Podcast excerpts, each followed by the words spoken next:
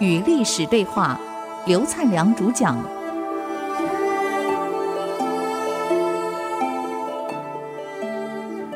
欢迎回来与历史对话，我是刘灿良。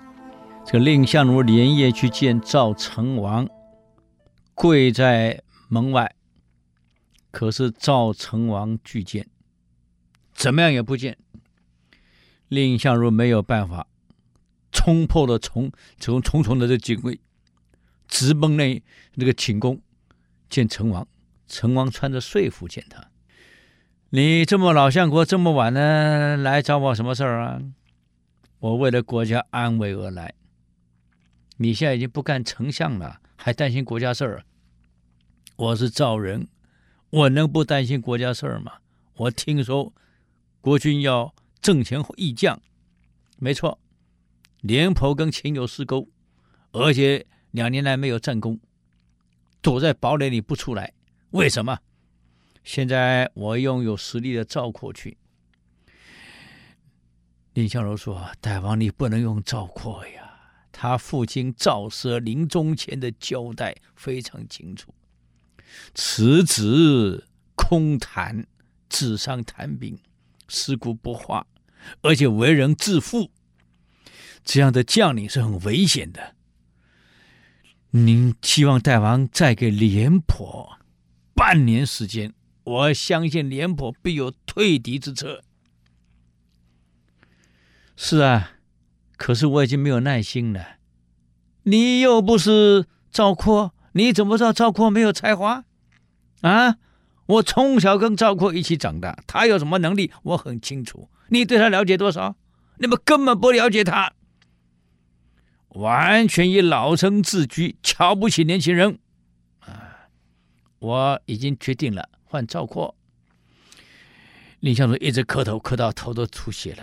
大王不理他，给我拉出去，拖出去，定案了。啊！要不是看在你辅佐先君的份上，我早把你给杀了。你老是顶撞我，老是跟我作对。赵成王认为蔺相如老跟他作对，其实蔺相如不是跟他作对。哎呀，年轻人往往是这样，以为老人家老跟他作对，不听老人言，吃亏在眼前。蔺相如老蔺相如老相国是多少年的经验，太清楚了，内政、外交、军事，他清清楚楚啊！一再上谏言，可惜人听不下去呀。就这样，用赵括去换了廉颇。当这个这个赵括出发的时候，领军。四十万大兵出去的时候，我们不能讲赵括没有才华啊。他到的时候还没有去办交接，就算准了王和一定没有预防到他会来，所以把王和主营外围的据点，几万人的秦军，包括五千骑兵守的前线据点。这个赵括原来晚上到了到了这个上党界的时候，当晚要扎营的。这个老兄一想，不，兵贵神速，攻其不备，趁其不意，晚上袭袭击。当晚偷袭了秦军的前营，消灭了秦军前营的全部部队。你看，哎，总共五六万人，哎，一次歼灭。你不能说赵括没有才华。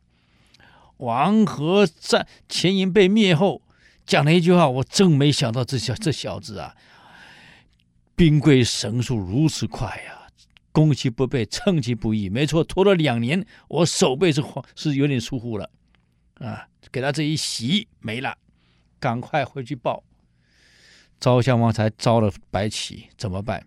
白起说：“看来只有我亲自出马了。”来应付这小子了，我看王和是对付不了他，啊，所以秦的大将也除了白起能应付赵括，所以赵括的第一战是赢了，啊，当然白起去指导部队的时候，下令不准让任何人知道白起来了，有泄密者斩，所以根本赵军不晓得白起已经到了秦营中。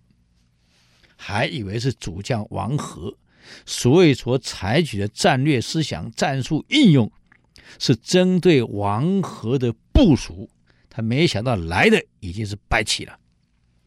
所以打仗这个这个这个司令官很重要啊，偷偷来了你不知道啊啊。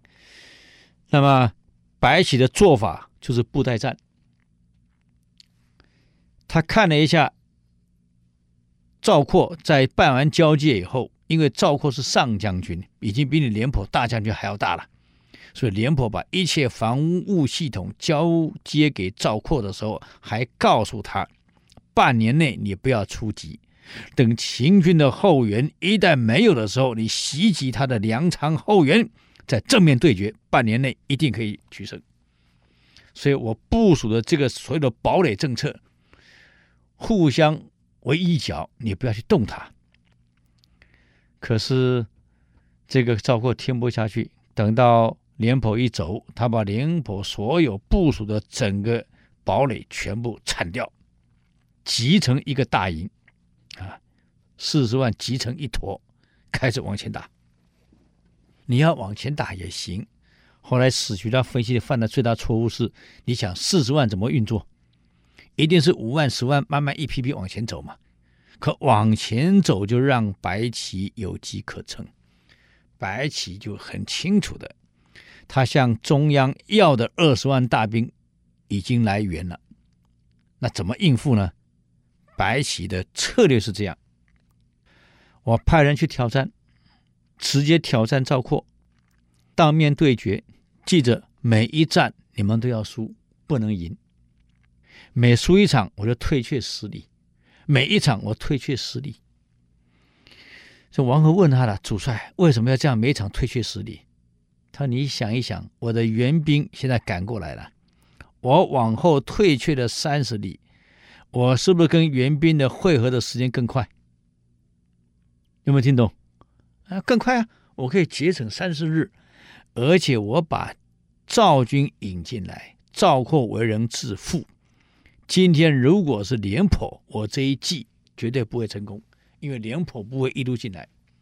赵括年轻自负，打几场胜仗后会得意，忘了自己是谁，就一路往前冲，自己带头往前冲。为什么？为了回去邀功，把他主力四十万丢在大本营，自己带着几万人往前一路冲进来。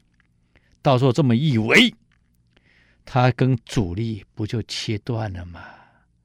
主帅一旦战死，这四十万群龙无首啊！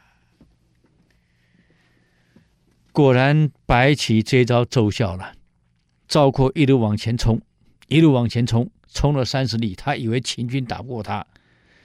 等到冲到三十里以后，秦军主力一会合，就像布袋一样围起来了，切断了他与大本营的沟通。你想看，你不过率领的七万部队在外面，大本营四十万，跟你已经隔了四五十里路了。这四五十里路你怎么回去？要冲破四五十里跟大本营会合，怎么可能？白起设重兵挡住他的回程路，用了两万名弓箭手挡在那里。只要你冲，你想破阵，我就弓箭拼命放，拼命射，阻挡你破阵。跟本一会合，结果如何呢？我们休息一下，再回来与历史对话。谢谢。